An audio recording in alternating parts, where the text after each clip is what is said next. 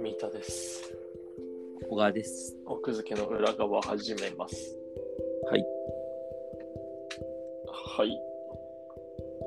本を読んでるんですけど、ほい。てか読み終わったんだけど、はい。三田くんに言ったら、三田くんも当然読んでたという話なんだけど、ほい。い や、読んではないよ、僕。あ、読んでないあ知なんってはいるけど、読んではない。あ、そうなんだ。うんいや、じゃあ面白かったから紹介してんだけどさ、はいはい。えっと、なんで、えっと、三田くんに話を持っていったかというと、将棋のノンフィクションものなんだよね。はい。三田くん将棋好きだから読んでるかなと思ったんだけど、読んでないです。読みたはいい。タイトルが、して、はい師匠と弟子ね。してそ。う師匠と弟子でして、はいでえっと、公文社の文庫かな、うんうん。ちょっと Kindle で読んだから、あれなんだけど、文公文社の文庫だったと思う。で、えっと、著者がちょっと変わってて、で将棋を、将棋界に長くいるカメラマンの人なんだよね。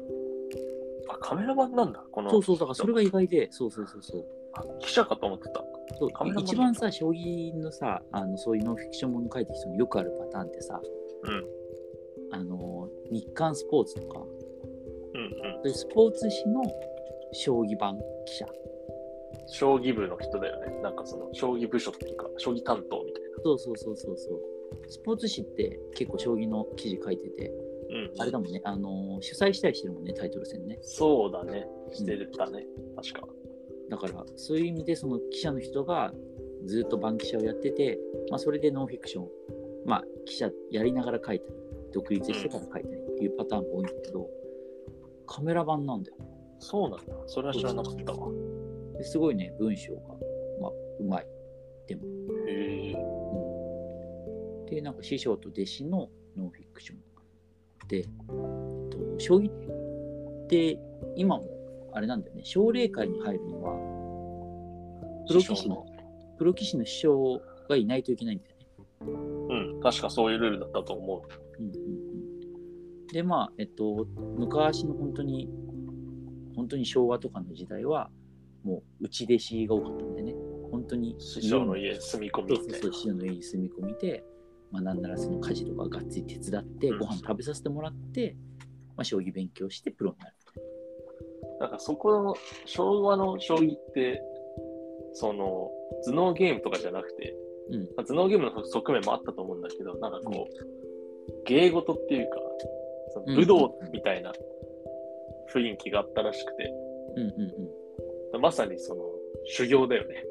うんうんうんうんうんそうっていうような価値観でやってきてたのを羽生さんが出てきて言った一言が「将棋は単なるゲーム」っていううんうんだからそこのねその羽生さんの発言前と発言後でちょっとその将棋界のなんか雰囲気もちょっと雰囲気というかなんていうかこうイメージ考え方、うんちょっと違うと思うけどそのだから最近は住み込みとかは多分ないよねさすがに。うんうんうんもう全然ないみたいね。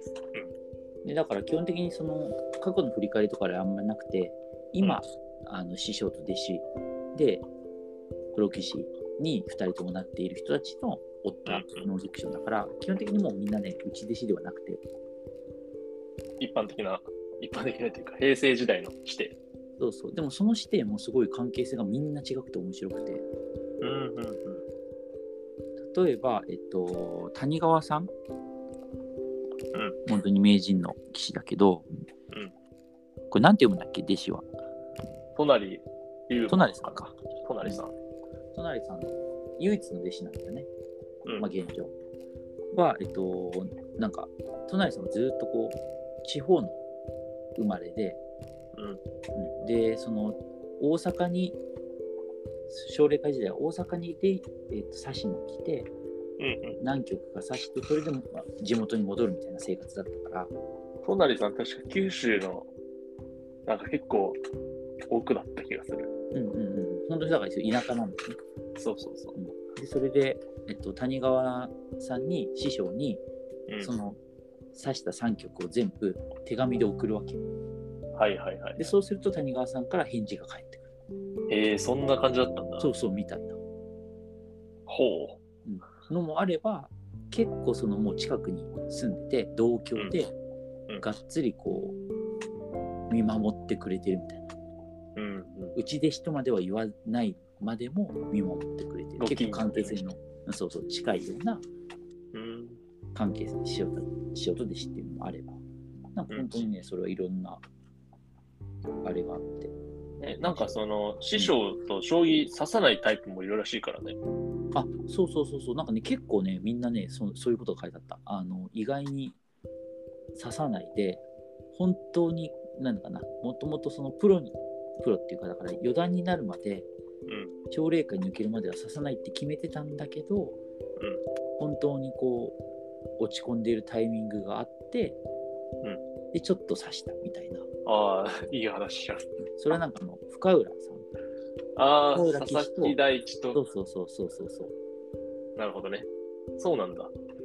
とかはなんか奨励会のなんか2段かなんかでうん、すごい調子が悪かった時にその師匠が刺しましょうって言って刺してでそこからなんかえー何連勝もしてだから師匠のおかげで抜けられたみたいな壁を越えられたたみただいなの、ただのいい話じゃん、ほんと。そうそうそうそうへえでもねそのなんかやっぱり結構いい話が多いわけよ人情味あふれたさ、そうだよね。うんやっぱりだって師匠は基本的に羽生さんとかさあの渡辺さんとかがうん師匠をと、あ弟子を取ってないっていうのがあ表してるけどうさ、ん単純にこう時間を削る作業になっちゃうからねまあね。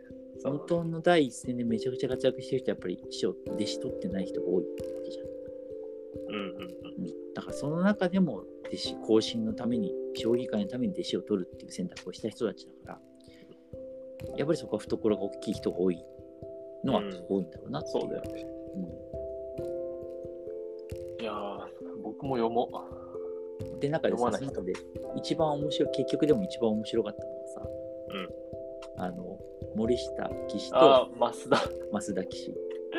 あの二人はなんかいろいろ有名な話あるよ。結構そうだよね。だからその有名な話のいくつかが、本当にライト向けに書かれてる話だからさ、まあ、有名な話なんだろうけどさ、うん。森下さんは結構昭和の騎士というかさ、そうだね。そうもうだから精神力も大事みたいな。メンタルもね。そう、メンタルも大事だし、精神力も大事だし、運も大事みたいなさ、うんうん。感じで、なんかそういうのをつかみに行かなきゃいけないみたいな。うん。感じで、そうだね増田さんはもう本当に本当に現代の棋士でね将棋をゲームとしか取られてないデジタル的なね。なそんうか、そうそうそう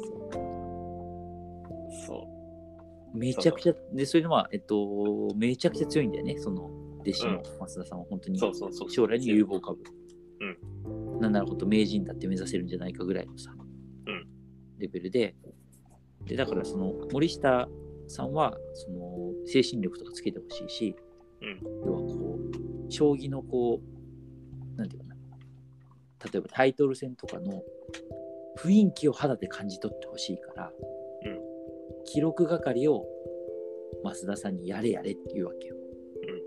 だけど増田騎士は、いや、時間の無駄なんてやりません。そうそうそうそう。寄付はもう手に入る。そうそうそう、寄付は手に入るって。そう。今、同時で生中継で見られる時代だから、そう。記録係なんてやる必要ないみたいな。そう。って言っちゃうんだよね。そうそういうこと言っちゃう。いや、いいよね、あの二人。まあ、ただ別にその、 師匠は別に仲が悪いとかっていう感じではまたなくてさ。うん。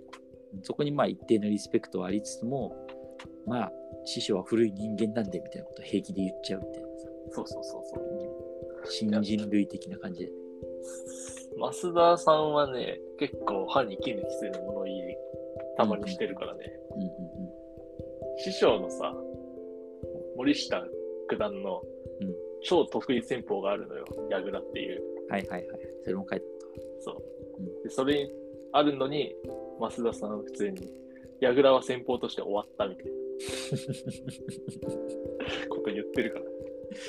すごいよな、本当に。そう。えー、いいな、読も。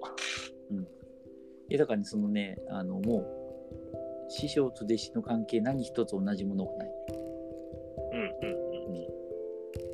でまあもちろんそのカバー見てもらったら分かる通り藤井聡太の師匠もとの師弟関係杉の本さんのそうそう杉本さんの話も出てくるんだけど、まあそこはもう本当にあんまり別にそこは一番面白くなかったかなぐらいの感じでも、あの、その二人入れることで、あの、そうそう入れざるを売得ないり売り上げの部数はそうそうそうそ数倍違うから。そうそうそうそう。まあそれはしょうがないんですよ。っていうんで、なんかね、そういう関係ってやっぱり、本当に特別だからね。普通はありえない関係だからさ。うん。そうだよね。だから家族じゃないし、家族でも、なんか、家族以上家族未満みたいな。なんだろう、そういう感じだよね。多分うん絶対深いところで分かり合ってるしね。家族よりも。うん。うん、将棋のプロ棋士っていうさ。特殊すぎるそう職業を通じて。 100人もいないぐらいの共通点でやってるわけだからね。日本全体の中で。うんうんなんでその辺の関係性みんな、みんな違って面白かった。ちょうど、アベマ t v で指定トーナメントっていうのやってるから、今挙げた人たちのね、対談動画もいっぱいあるよ。うーん。見てみましそょれうこそ、深浦さん、佐々木さん、増田さん、森下九段の対談もあるよ。うーん森下九段があの増田さんの家に遊びに行って飲み会するみたいな動画えがある。ーいや、それも絶対面白そうじめっちゃおもろいよ。ゃん。えー、見てみます。